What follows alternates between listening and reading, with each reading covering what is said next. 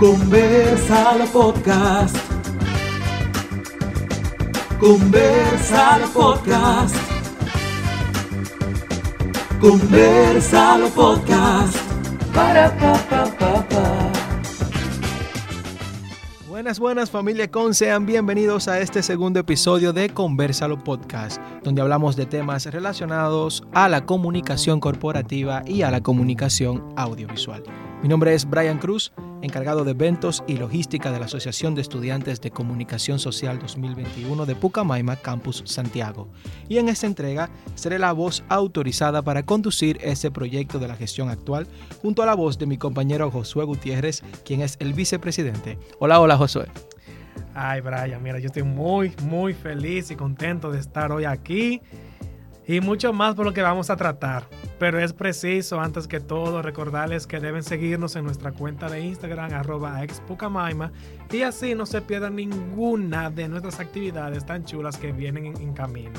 Y de paso también les invito a que compartan este contenido con todos los que crean que se pueden identificar con lo que aquí tratamos. Mira Josué, como tú y yo tenemos confianza en realidad, o sea, ya nosotros nos conocemos de hace mucho tiempo, yo te voy a decir lo siguiente.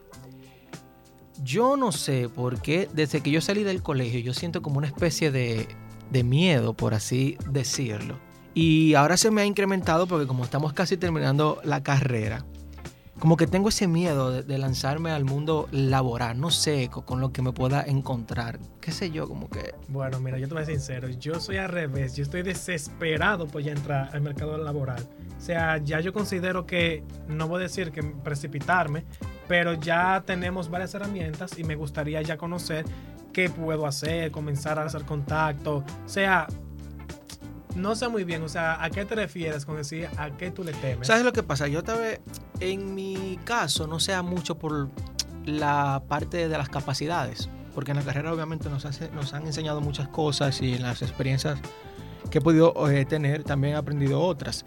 Pero el detalle está como que yo me conozco y tú me conoces, o sea, uh -huh. yo tengo una personalidad un poco fuerte. Ah. Y se habla mucho de que en el mundo laboral, cuando uno está buscando trabajo, no es por las capacidades que te eligen, sino como que, o sea, si tú eres familia de tal, tú eres hijo de tal, o yo te puedo sacar tal beneficio económico a ti, o qué sé yo, qué patatín.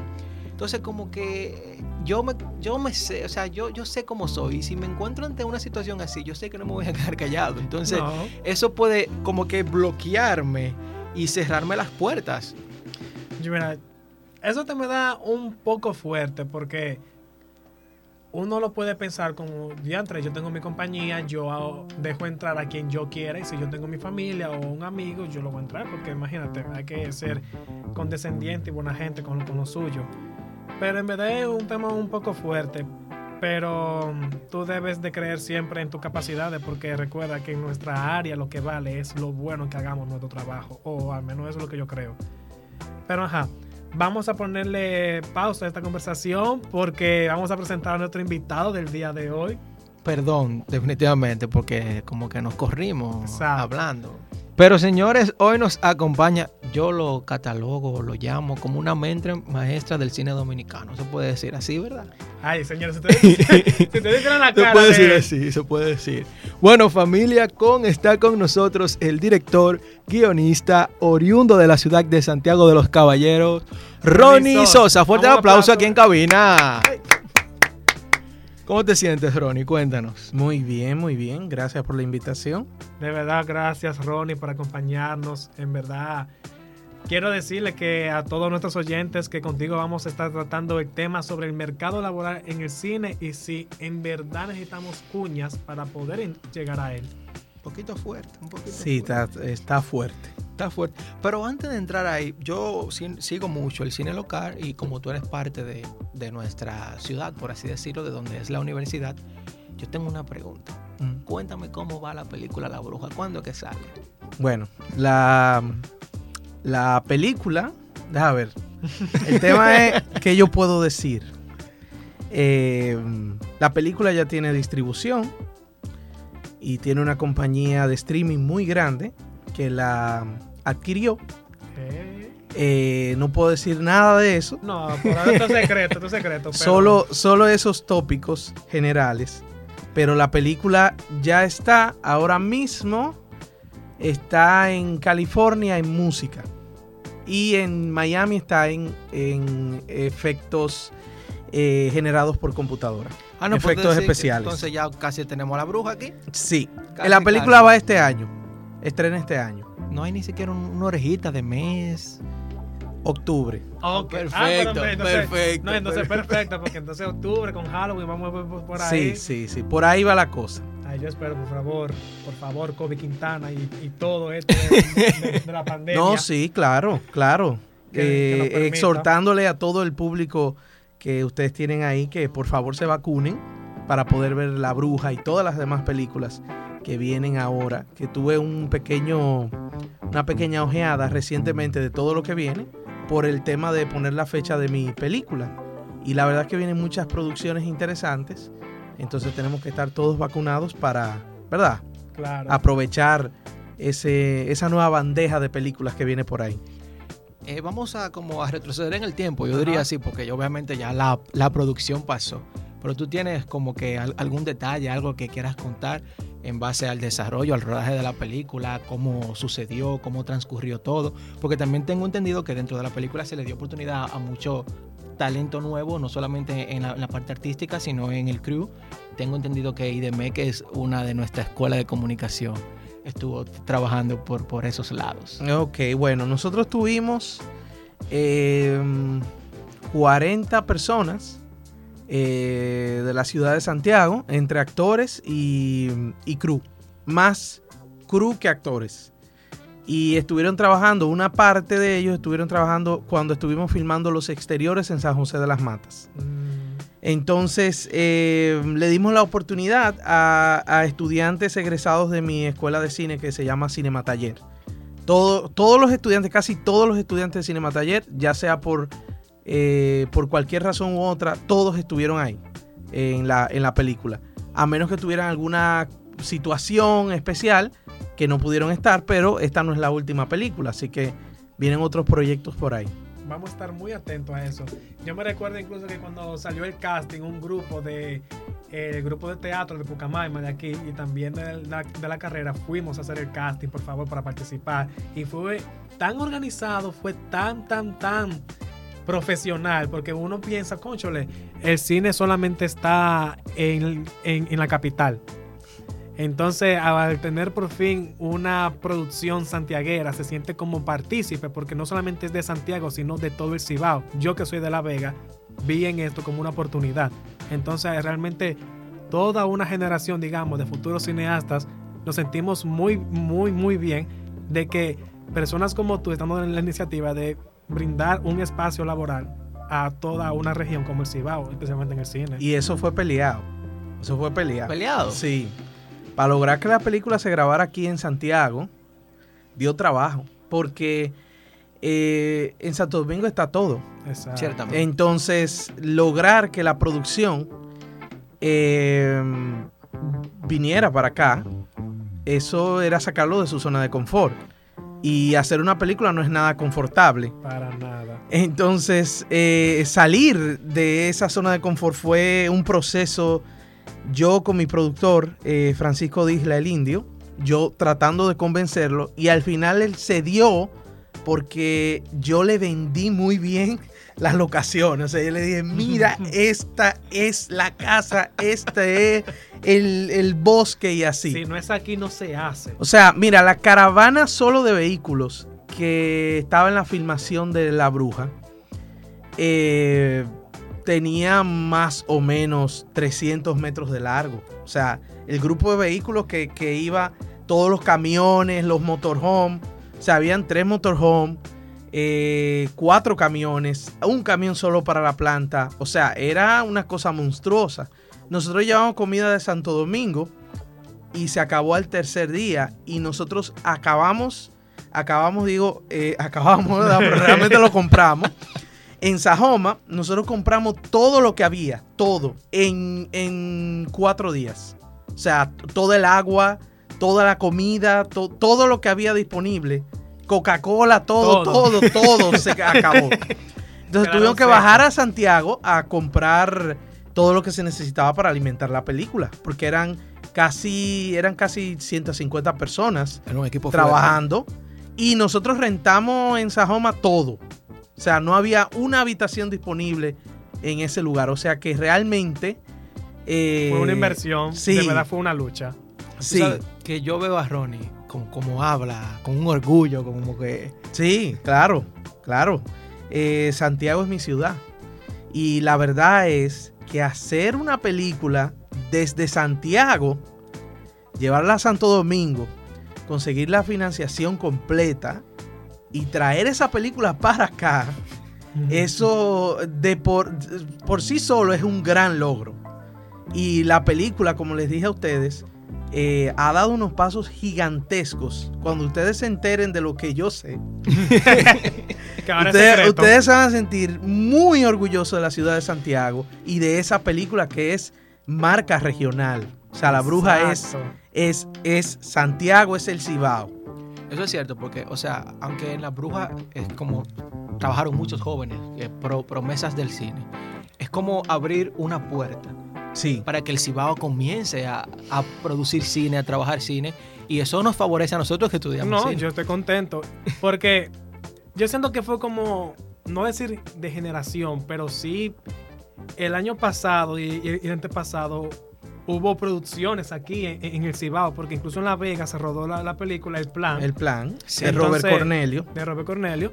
Entonces, ahora es como una oportunidad porque ya la meca del cine de Dominicana no, no se está quedando simplemente en la capital, sino que ya se están dando cuenta de que, conchole, no todo es aquí. Hay muchas locaciones. Vamos a irnos para Santiago, vamos a irnos para, para Jarabacoa, vamos a irnos para todos los lugares a grabar. Y interesantemente, el 70% del, del equipo de trabajo de la película, incluidos actores, eran del Cibao. A pesar de que estaban trabajando en Santo Domingo. Que es algo que yo siempre Que me he yo, dado que yo me lo encontré así. O sea, yo decía como, ah, mira, yo soy la encargada de maquillaje. Ah, oh, perfecto. La directora de maquillaje. Ah, pero yo soy de Santiago. Ok, y la asistente de maquillaje de Santiago también. Y yo, oh, pero ¿y, y dónde? Mire, yo incluso hace mucho, creo yo, hablé eso con Brian, que yo me sorprendía de cuando uno va a la capital, uno se espera que sean todos de la capital, santiaguero o, o- o de zona cercana, pero hay mucha gente de La Vega, de Santiago, de Puerto Plata, de Samaná, yo me quedo, entonces, no es, no es nada más aquí que, que está el talento, es Ujú. en todo lugar. Ahora, Ujú. que uno se vaya para allá son otros 500. Sí. Bueno, yo creo. Bueno, ya oc- octubre está aquí, en realidad, ya eso está cerca. Vamos a ver a, No a me la diga bruja eso. pronto. Está pronto, vamos a ver a la bruja, porque en realidad yo en lo personal quiero verla. No, yo también. Yo en lo personal quiero verla. Yo tengo como un problema con, con el tiempo, como que yo vivo en- estoy en el presente, pero pienso mucho en el pasado y a mí me gustaría como que tú nos hables de tus inicios en el cine, de qué te motivó a trabajar esta parte de, de ser director en cine, producir cine. ¿Cómo te entraste? ¿Ustedes quieren la historia de verdad? Claro. Mira, yo estaba estudiando Derecho. Jesús Pero un giro grande. Sí. Ay, Dios mío. Estaba estudiando Derecho y a mí siempre me gustaba el arte. Eh, mi papá, no sé si ustedes saben, es actor de cine. Claro, Eh, él se llama Johanny Sosa. claro. Muy conocido. Sí, él, él fue el taxista, de sus papeles más famosos, el taxista en la película Andrea. Sí. Entonces, él no quería que yo fuera artista, pero era protegiéndome, porque él decía, ah, eso del arte, se pasa mucho trabajo, mucha hambre y no sé qué.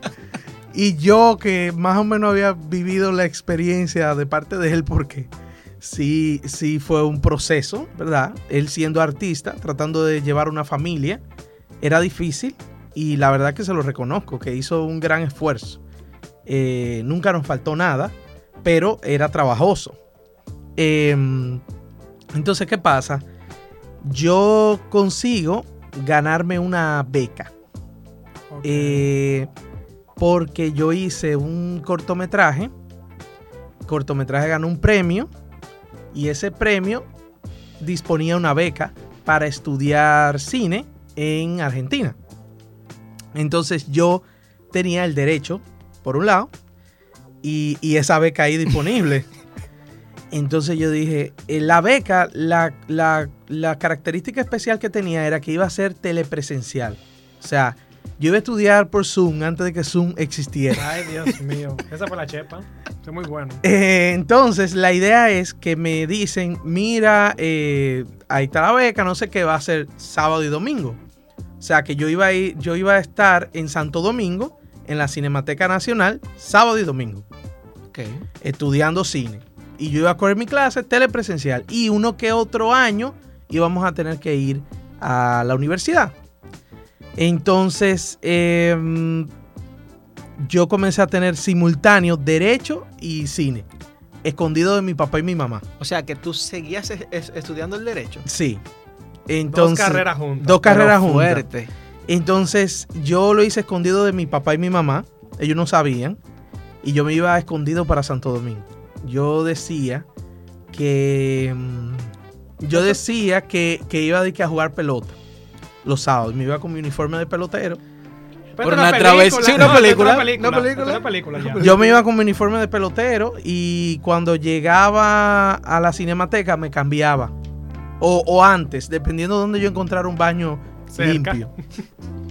Entonces me cambiaba mi uniforme de cineasta, ¿verdad? Que básicamente un teacher negro con, con jeans. Entonces me sentaba y cogía mi clase. Y eso era con todo el sacrificio del mundo, ya ustedes pueden imaginar, porque algunas veces yo no yo tenía mi doble vida, ¿verdad? Entonces yo no estaba trabajando porque no tenía tiempo para trabajar. Y para tener el dinero para ir para Santo Domingo era dificilísimo. Entonces mi abuela, yo la volví cómplice. Ay, Dios. Hablé con ella, mira, que... y ella no le gustaba la idea, pero Te apoyo Lo- igualito. tú- ustedes saben cómo son las abuelas. Sí, sí. Y ella me daba el dinero, entonces me financiaba mi carrera para- paralela.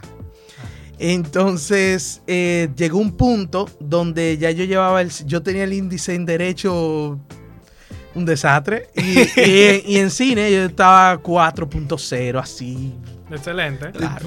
buenísimo yo, yo doy para esto decía entonces en un punto yo dije no no no puedo seguir sosteniendo esto y dejé el derecho Ok.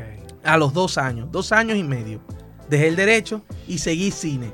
Entonces, cuando yo me gradué, mi papá, cuando yo me estaba preparando para mi graduación, mi papá y mi mamá creían que yo me iba a graduar de abogado. Ay, Dios mío. Y entonces yo lo senté hace, qué, qué sé yo, tres meses antes y le dije, mire, Esto es lo que hay. Esto es lo que hay, no sé qué. Esto fue lo que yo estudié. Y ambos se lo tomaron muy bien, en realidad. Pero gracias a Dios. No, porque Y mi mamá dijo como yo me lo sospechaba. Sí, porque es que tú llegabas con un uniforme limpio. O sea que... Ah, Ande, porque. diatre. Diantre, ahí, falló la mentira. Sí, yo de- se me olvidó ir a un play, no sé qué, ensuciado ahí la arena. ropa, no sé. Entonces como que no, no funcionaba. Pero ella mm, fue cómplice en secreto mío y no le decía a mi papá. Ok. Pero ya cuando yo estaba ahí, mi papá lo que me dijo fue, ok, ¿y ahora qué? Y yo dije, "Em, bueno, no hay un plan, em, vamos a hacer película. Y mi papá habló con, con, con gente que él conocía y para que me dieran trabajo, para yo, ¿verdad? Porque tenía unas deudas por la misma universidad Claro. y eso, los viajes y todo. Y entonces mi papá y entonces eh, comenzamos a trabajar y nada, me comencé a trabajar en asuntos de bodas, edición de bodas, eh, cumpleaños, bautizos, grabación de video, no sé qué. y ustedes saben el inicio. Picoteando, comenzando ahí, probando Sí. la cámara. Sí, comencé a hacer cortometrajes. Hice un corto que se llama La Abertura, que ese ganó muchos, muchos premios. Eh, y ese como que me dio como que mi norte, ese cortometraje. Yo lo grabé en 2012. Por Fue el curiosidad, primero. Por curiosidad, el premio, el cortometraje por el que tú ganaste el premio, ¿cómo se llamaba y sobre qué trataba? El cortometraje se llamaba Bajo la Mesa. El corto eh, se trataba sobre la dictadura de, de Balaguer. Eh, como cuando tú, cuando tú protestabas, si te identificaban, iban a tu casa y te raptaban dentro de tu casa. Y básicamente será la trama.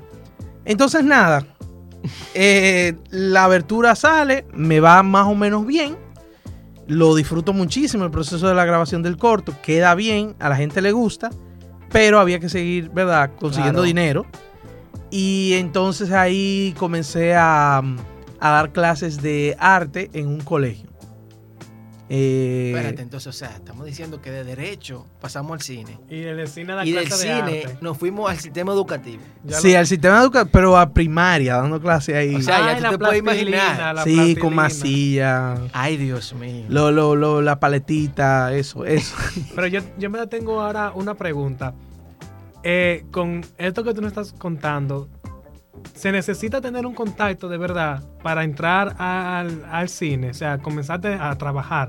O sea, tomando en cuenta de que tu papá, mediante algunos contactos, te dio la oportunidad. Bueno, eh, está la historia oficial y está la historia real. ¿Cuál es la real?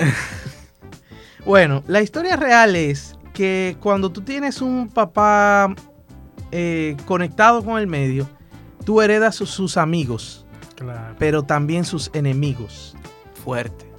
Y muchas veces esos enemigos de tu papá ni siquiera están declarados. Entonces tú no, tú de eso no sabes. O sea, tú no te enteras. O sea, tú vas a un sitio, solicitas trabajo y te rechazan. Entonces, ¿por qué me rechazan? Tú ni sabes. Por debajo te están cerrando la puerta. Eh, exacto. Entonces, ¿qué pasa? Eh, mi papá, como se ganó un premio Cassandra, que ahora se llama Soberano, Ajá. Le generó mucha dificultad a él mismo y a mí, porque después que pasa lo del premio, la gente no le gustaba mucho como el tema de que él estuviera trabajando en proyectos, Eh, sobre todo a nivel local. ¿Pero por qué? Yo creo que era un, es un miedo, es un miedo muy latinoamericano de tenerle miedo al que, al que quizá te puede opacar, ¿verdad? Sí. Entonces, a mí me pasaba también que yo estaba sobrecualificado para mi, para mi trabajo. Por ejemplo, aquí se hicieron muchas producciones después que yo terminé la universidad y cuando yo iba a las producciones eh, y solicitaba trabajo, obviamente siempre me daban trabajo de asistente de producción. Pero alguien siempre, el productor, alguien se daba cuenta que yo estaba sobrecualificado para el trabajito que estaba haciendo y me comenzaban a ascender. E instantáneamente alguien de rango medio se daba cuenta que eso estaba pasando, me cortaban las alas. Serruchando el palo, como dicen. Eh, Eh, o sea, es decir que, digamos, que los que ya están establecidos en el cine de aquí intentan, o sea, están evitando que los demás crezcan, que los que vienen ahí crezcan. Eh, no, es un miedo más personal, no es, no es una conspiración, tú sabes. No es como que un grupo de gente se sienta así, como estábamos nosotros, y que vamos a, A tronchar el cortar, camino a todos los jóvenes. No, es más personal. Es como yo tengo mi status quo, ¿verdad? Y viene este muchachito con ideas nuevas, ¿verdad? Entonces viene a, a desorganizarme mi asunto.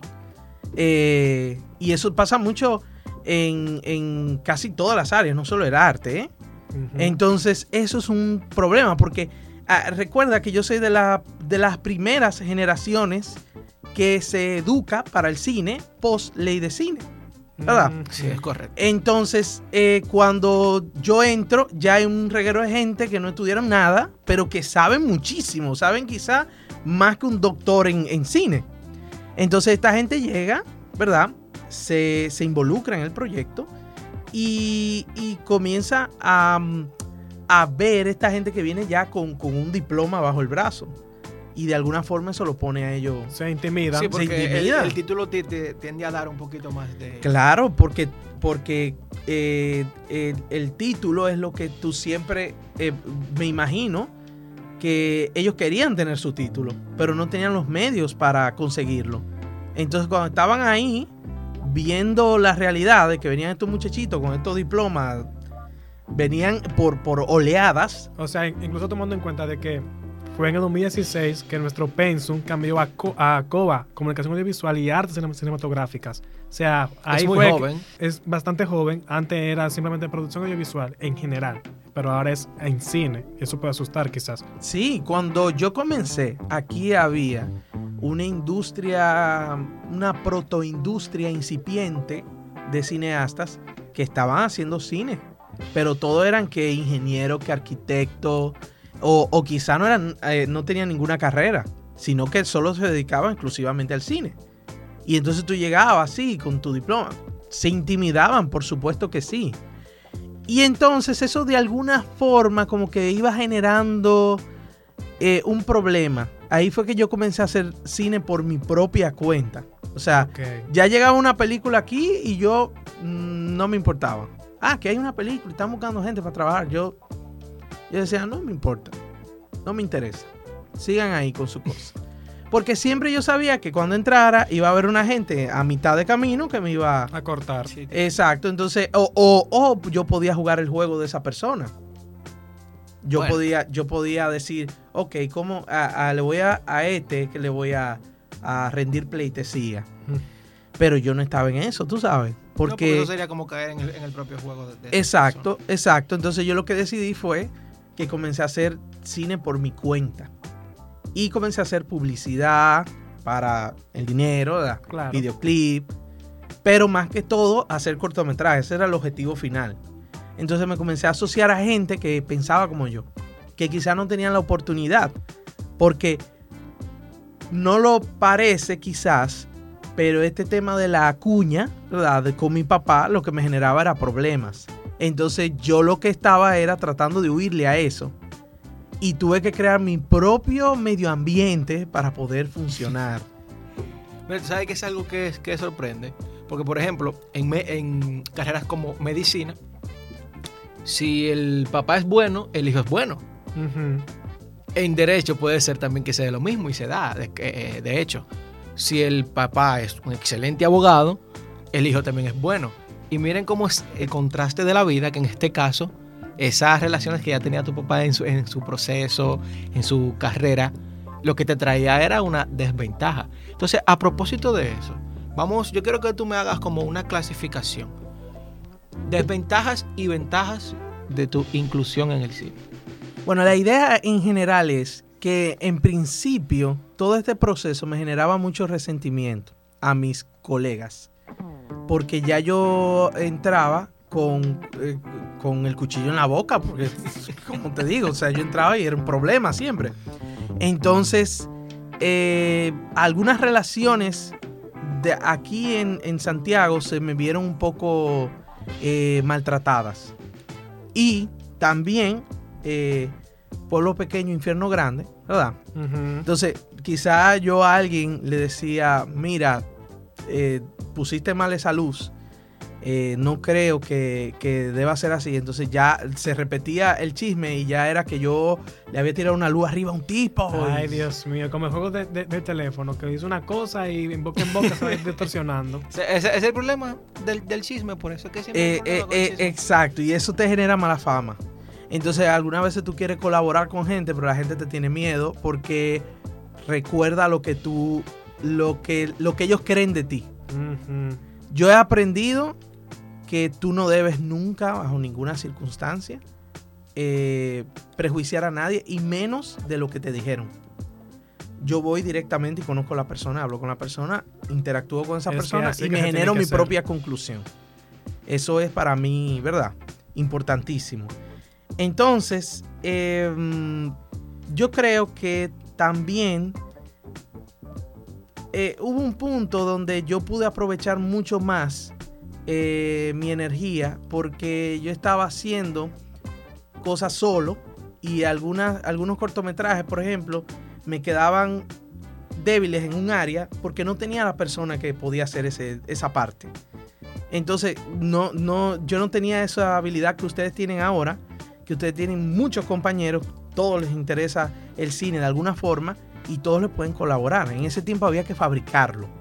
O sea, tú, ah, a ti te gusta escuchar música, perfecto, tú eres sonidita, ven. Ay, Dios mío.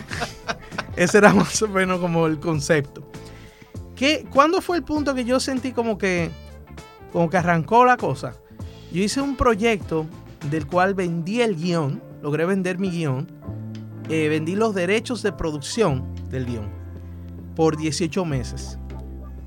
Eh, el proyecto, un profesor mío argentino vino de visita al país y me dijo, ¿tienes un guion dominicano?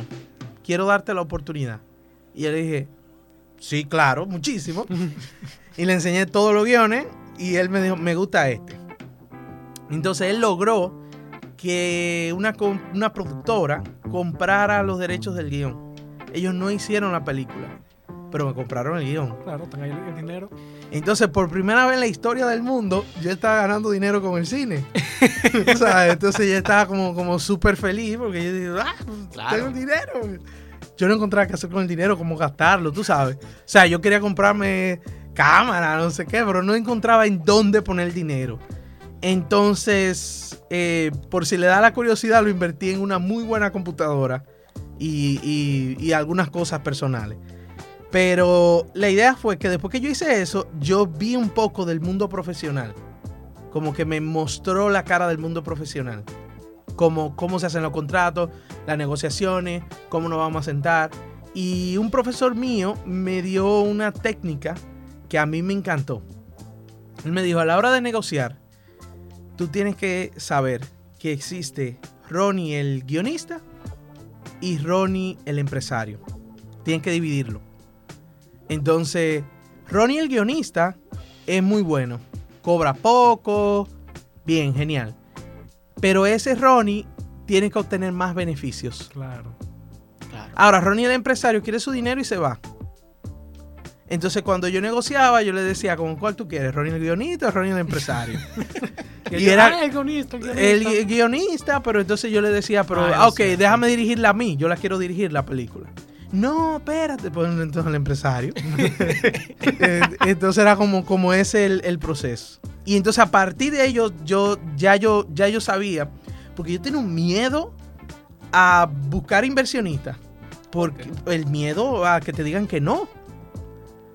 Porque tú duras dos años escribiendo un guion y tú vas y, ay, mira, yo tengo una peliculita muy bonita y te dicen, mira, yo, lo que- amigo, yo lo que vendo es pollo, o sea, ¿qué es lo que tú quieres? "Eh, Dinero para hacer mi película. Y, y, ¿Cómo así? O sea, yo, yo, a mí me murieron 300 pollos ahora, ¿qué es lo que tú me estás hablando de hacer película? Dios mío. Uno se ríe, pero es verdad.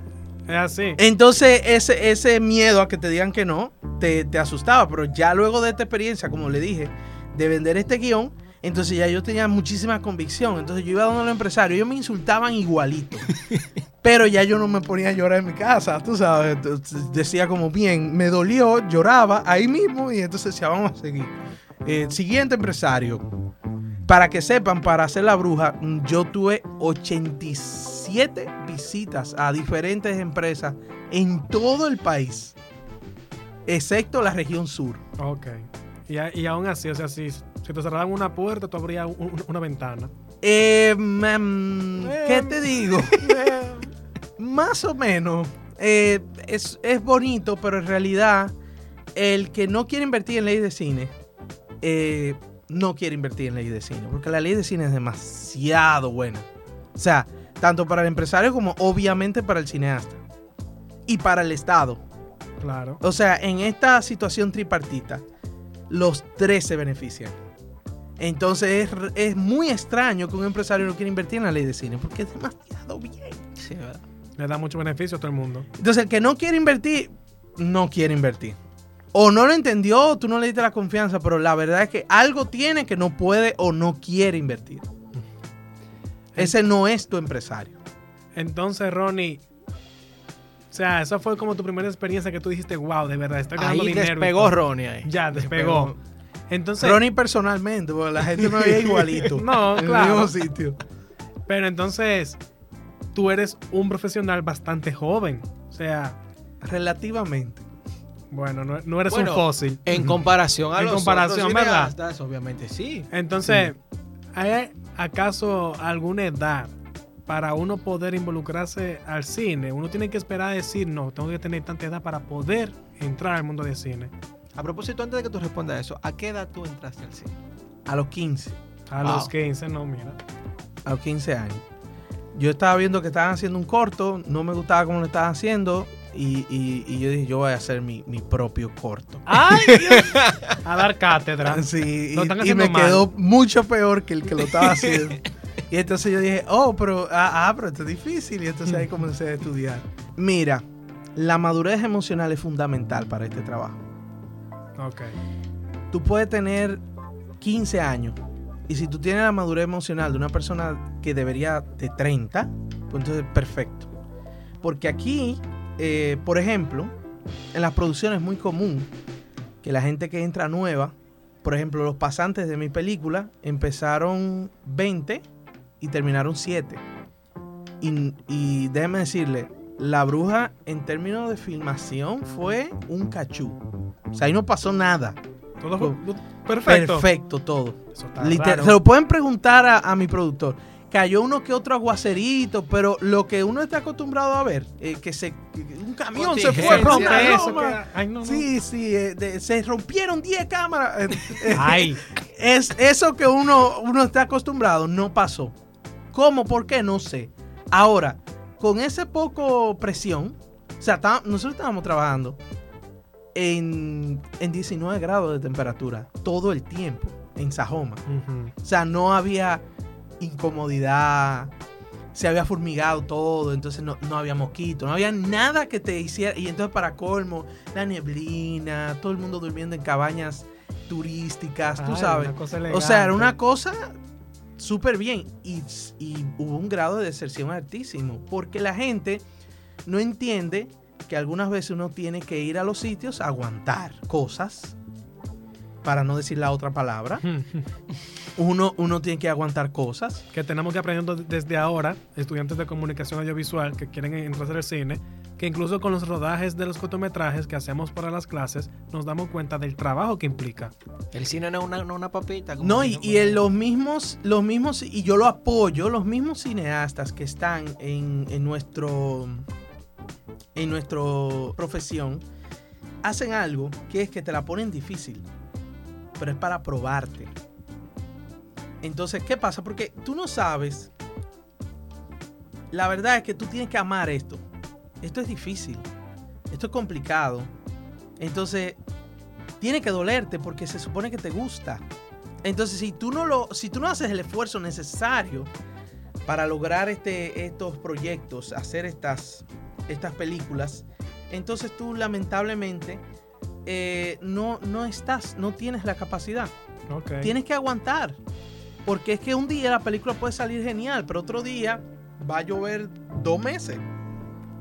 Otro día va a ser un calor fuertísimo.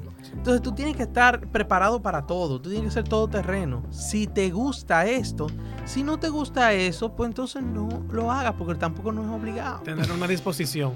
Sí, Siempre. claro, por supuesto. La pasión es fundamental. O sea, eh, yo, yo he visto mucha gente, por ejemplo, en guion, que yo trabajo mucho eh, de manera con mucha gente a nivel eh, nacional e internacional, con guionistas que me mandan sus guiones para yo corregirlos. Entonces, una cosa que pasa mucho es, por ejemplo, La Bruja tiene seis versiones de guion y, y tres revisiones en la sexta versión. O sea, eso son dos años de trabajo. Eso es un año de investigación y un año de escritura. La gente cree que eso se hace en tres meses.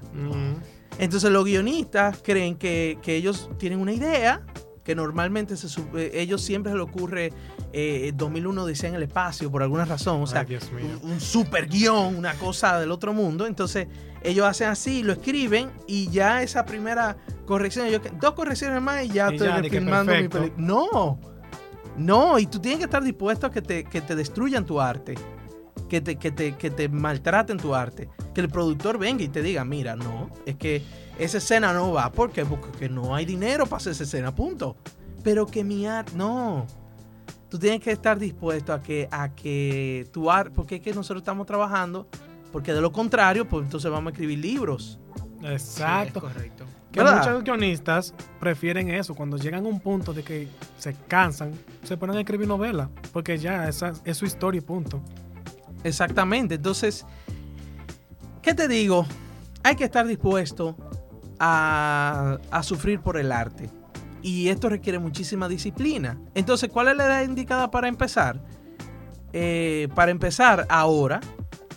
Ahora, para tomarte tú en serio, de verdad, tú tienes que hacer un pacto contigo mismo y estar dispuesto a muchas cosas, siempre y cuando eso no, no te dañe tu integridad humana, ¿verdad? Y psicológica. Físicamente que no te dañe de ninguna forma. Pero tú tienes que estar dispuesto a entregar el todo por el todo. Esto es una pasión fuerte. Entonces, no, no es fácil. Que eso es algo que, que, que de alguna forma toda la gente nos los, nosotros, de- nosotros mismos defendemos el cine. Decimos, el cine no es fácil. Pero tanta gente lo dice que, que es fácil, que es fácil, que a uno hasta se lo cree sin darse cuenta. Y no es fácil. Para nada. Y, y- y ese dolor y todo ese sufrimiento genera resultados. En mi caso, cuando le estaba hablando del proyecto que vendí, ese guion, yo vendí ese guion en el 2014. Yo vine a hacer La Bruja en el 2020. O sea que yo duré seis años para poder cosechar éxito de la inversión ¿Qué hizo en el 2014? Exactamente. Entonces, quiere decir que también hay un sacrificio de tiempo. Lo queremos rápido, tenemos que entregar más de nosotros. Más de nuestras relaciones personales, más de nuestra familia, más de nuestros, nue- nuestra salidera, nuestros eventos, el corillo. Hay que entregar más de eso y, da- y ponérselo al cine, entregárselo, rendírselo al Dios del cine para que Él te devuelva para atrás una carrera. Porque realmente que eh, esto es grande. Y la gente no lo entiende. Pero es grande. La gente no lo entiende. O sea, el verdadero trabajo que yo he hecho, yo, yo tengo dos años, como le dije, escribiendo, ¿verdad? Pero de esos dos años, el 60% del tiempo era vendiendo la película. Vendiendo la película A haciendo la carpeta, y- yendo a donde los inversionistas, presentándole el proyecto, que ellos te insultaran, porque te insultan. Ay, no. O sea, te insultan, ellos te insultan. Déjame decirles, no es fácil.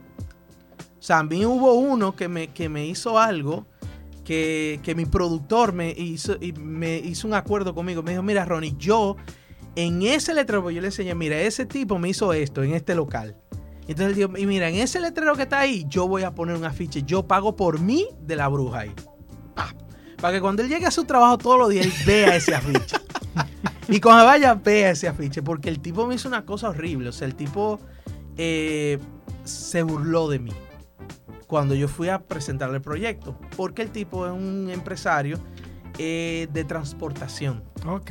Entonces es un trabajo muy difícil, muy, muy, muy, muy complicado. Y tú tienes que garantizar cosas a, a la gente. Entonces, cuando tú vienes y le presentas una película, ellos creen que tú no tienes nada en juego. A mu- muchos inversionistas creen eso. Pero realmente tú tienes todo en juego. Tú tienes tu carrera. Por ejemplo, nosotros hicimos La Bruja en pandemia.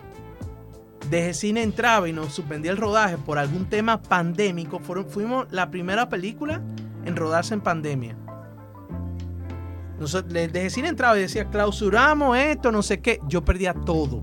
Mi carrera y los inversionistas Todo. y todo, todo. El tiempo también. Todo, todo. Porque nosotros teníamos gente de Estados Unidos, gente de México, ahí en la película. Si nos suspendían, ¿qué, qué íbamos a hacer? ¿De dónde iba a salir el dinero para mantener a esa gente aquí? Entonces teníamos todo en juego. Y si yo fallaba, bueno, pues falló mi carrera entera. Vayan a ver ustedes que, que- dónde iba a conseguir trabajo. Tú sabes que, no o sea, ciertamente, y uno con los cortos que ha hecho, que obviamente no se compara con una producción a, a nivel ya de, de- de una película, se pasa trabajo. Bastante. Mucho, mucho, mucho, mucho trabajo. Y la gente, como tú dices, no lo entiende así. Para, para la gente solamente cine es lo que ven en una pantalla, pero no se imaginan todo lo que hay tras de. Y yo, es como te digo, yo tengo como un problema psicológico. Tú mencionabas al principio que, que decían que, que en Santo Domingo, que las personas que ya están establecidas, que dominan esto, tú ves el cine como una élite monopolizada, por así decirlo, aquí en República Dominicana.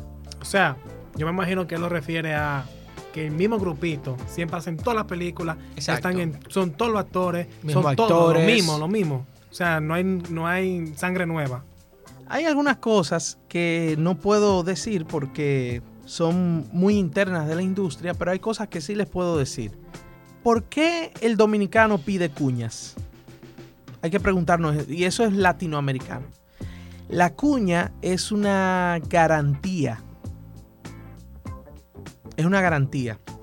Porque este es un país, sobre todo en, en nuestro país, República Dominicana, que nosotros, el dominicano, ustedes saben, o sea, nosotros somos palmera, piña colada, coco. ¿Tú entiendes? Aquí, ay, me la puso difícil tal empresa, me fui y dejé todo botado. Tú sabes el problema que tú generas cuando tú dejas un trabajo así. Bastante. Mucho. Eh, yo no puedo decir que yo no lo hice. O sea, yo una vez estaba en una empresa, no me gustaba y me fui, dejé todo botado. Y ni, ni, ni siquiera fui a, a firmar con, de, de cierre de contrato, nada, nada. Yo me fui, punto. Em, ¿Qué pasa? Por ejemplo, mi productora de línea, Ana Iris Gómez, en la película La Bruja, yo le decía, mira, vamos a meter a todos los muchachos de Santiago, todo el que venga, que sí o qué, ellos trabajan de gratis, mira. que sí". y, e- y ella me decía a mí, dije, sí, sí, muy bueno, Ronnie, pero déjame explicarte, yo prefiero pagarles. Y yo decía, ¿por qué? Porque así yo tengo garantía de que si ellos un día me compran algo sin, sin comprobante, yo se lo voy a cobrar de su sueldo. Y yo, y yo, de- y yo decía, wow. Es verdad. Es cierto.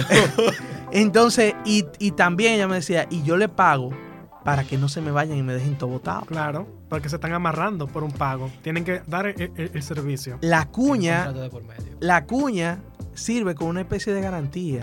Fulano me fue, me dejó todo botado. O me robó, o, o hizo tal cosa, o rompió no sé qué. Yo conozco la historia de un, de un chico que él estaba trabajando de data loader para un cortometraje en una productora grande. Y usted sabe lo que data loader es Claro. tomar toda la información de la película y guardarla en una computadora. Bueno, el tipo se equivocó en una carpeta y borró un día entero de, de rodaje. De un cortometraje de, y el tipo hizo así y cuando pasó la situación, que lo llamaban, qué sé yo, que el tipo se desapareció. Entonces, ¿dónde está la garantía en eso? ¿Dónde está la garantía? Entonces, ahí es que, de ahí es que nace la cuña. La cuña nace de, de- de yo. eh, es una forma bonita de verlo porque también existe la influencia Exacto. y el nepotismo, ¿verdad? Pero, pero en realidad en el cine la cuña sirve para eso. Es, es la recomendación, porque así yo llamo a fulano que ya está en la industria, que no se va a salir, y le digo, y perencejito, ah, eh, en tal sitio, tú lo encuentras en tal sitio, porque miren, un tigre de eso se liquida con una cámara y se lleva medio millón de pesos. Sí, Un millón de pesos. unos pesos cómodos. ¿Tú entiendes? Entonces tú no puedes meter a cualquier persona a trabajar. Entonces, lo que tú nos estás planteando en este momento, tal vez para otras carreras las cuñas pueden ser cosas que se vean desde un punto de vista negativo, pero en el cine tú dices que es algo necesario. Es necesario en nuestro país. Hasta que no se organice y se regule por completo la industria, necesitamos eso como un ente regulatorio informal. No es lo ideal. Pero no entonces, es lo correcto. Aquí viene la cuestión que incluso sufren todas aquellas personas que se, que se gradúa, que quieren experiencia, pues no le dan experiencia. Entonces, si todo es por cuña para tener un- una, una, una garantía de que, ah, bueno, yo sé que esta persona es buena y, por tal cosa yo quiero en, en mi rodaje, ¿dónde quedan los que quieren entrar? ¿Cuándo le van a dar e- ese chance? Mira, en la industria, cada vez que se filma algo aquí en Santiago, la mayor parte del tiempo, me llaman a mí o a dos o tres gente que no voy a mencionar y le preguntan, eh, fulano, fulano, ¿y esta persona quién es? Ah, et- esta persona es esto, o esta empresa es esto, o- o hace tal característica de trabajo, ¿verdad? Entonces, con mi aprobación, cuando me llaman, es suficiente para ellos saber, Ronnie lo conoce, por ende, cualquier situación, yo voy a Ronnie y Ronnie me dice dónde vive, por lo menos, o, o quién lo conoce. Ok. ¿Tú entiendes? Ahí es donde entran las referencias. Tú quieres una oportunidad en el, en el cine, estás comenzando, es cierto que, que hay un... es difícil entrar. Yo soy de los que creo, y lo he visto, lo he visto mucho. Todos los departamentos de mi película, sin yo pedirlo, tenían gente entrenándola. Todos. Fotografía, eh, eh, supervisión de guion, continuidad, todo. Todo el mundo tenía una gente entrenándolo. Que yo no lo llamé, que yo no lo busqué. O sea, que yo, que buscaba una gente y le estaban enseñando durante la filmación de mi película, que lo tenían de asistente, que estaban aprendiendo. ¿Te entiendes? Y, es, y yo le preguntaba y ellos decían, es un compromiso que nosotros tenemos. Entonces es un compromiso profesional que nosotros tenemos que hacer como profesionales. Tratar de ayudar a los nuevos para que entren a la industria y de darle esa eh, experiencia que ellos necesitan. Es un compromiso como industria. Insisto, es difícil, es complicado y hay gente, hay personas, eh, como en mi caso, que nosotros hacemos ese esfuerzo adicional. Pero hay, la gran mayoría no lo hace. Pero es por lo que le estaba explicando, del tema de, de, de lo frágil que es fallar en la industria del cine. Lo, lo, lo, lo delicado. Es que es una industria muy compleja, definitivamente. Yo pienso que estamos llegando ya, a la parte final. Definitivamente se han aclarado muchas dudas que yo sé que muchos de nuestros oyentes no, aquí tenían. tenemos mu- mu- muchas preguntas, pero él la respondió incluso. Y ahí. sobre todo, yo me quedo con eso que él dice. Las cuñas son necesarias en estos momentos. No es que tal vez en un futuro, cuando el cine siga desarrollándose, el cine dominicano. cuando se regula y todo. Exactamente. Pero entonces, Ronnie, para despedirnos, ¿qué puedes esperar el cine dominicano de ti en un futuro? ¿Qué, qué proyectos ¿De mí? Sí, claro, de ti, del gran Ronnie. Eh, Bueno, Bueno, de Ronnie. bueno, yo te voy a decir De una Ronnie. cosa, yo te voy a decir algo. Una persona que haya pasado por esa travesía que tú has pasado, que haya llegado a donde estás ahora, es grande. ¿O no es grande? bueno, grande por mi tamaño, ¿verdad? Ay, Eh, bueno, eh, nosotros vamos a hacer ahora, estamos en preproducción de un documental que como es de mi productora y yo estoy, yo estoy siendo el productor, yo puedo decir todo lo que yo quiera. El documental se llama Santiago con el corazón. Es un documental sobre la ciudad de Santiago en su totalidad. Su historia desde el terremoto de Jacagua, del Santiago Viejo, hasta la actualidad y qué proyecta la ciudad a futuro. Es un largometraje documental que queremos que cuando esté listo, subirlo a, a- y que esté disponible para toda institución, toda empresa que necesite de alguna forma vender la ciudad de Santiago. Lo vamos a hacer con la ley de cine y ya estamos bastante avanzados en ese proceso. Creemos que en agosto vamos a estar filmando un mes completo, 24 días Ok. en agosto. Ya hemos filmado algunas cositas en dron por el tema de, de que, de que se veían bonitas en primavera. Pero estamos ahí. Em, la bruja va a tener secuela.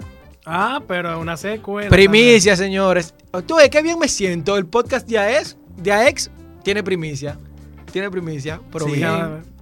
Y eh, hay otra película que, que es en el mismo universo cinematográfico de la bruja, Dios mío. Ah, es como Marvel. Ahora tiene un universo expandido. Em, que, que nosotros, de hecho, en La Bruja está. Es eh, un, un pequeño momento de esa otra película. Eh, está en, ya en, en guion. Y hay otra película, una franquicia grande de nuestro país, que yo estoy siendo guionista y productor. Pero no puedo decir el nombre de la, de la película. Pero Ah. viene por ahí. Nosotros de verdad te deseamos muchísima suerte en todos tus proyectos. Aplauso que para vienen por ahí. Ronnie. Un aplauso para él. Y nada, también aprovechar para que en caso que existe alguien que cuele café, que haga una cámara, algo, estamos aquí presentes. Pues nada, mi gente, ¿verdad? Hemos llegado al final de este segundo capítulo de Conversalo Podcast. Ronnie, muchísimas gracias por brindarnos tus tiempos, porque estoy segurísimo que este tema era contigo sí o sí que había que trabajarlo. Yo concuerdo mucho con eso. Y nada, igualmente vamos a darle gracias a todos los oyentes que episodio tras episodio están ahí atentos, escuchando todo lo que nosotros decidimos sacar.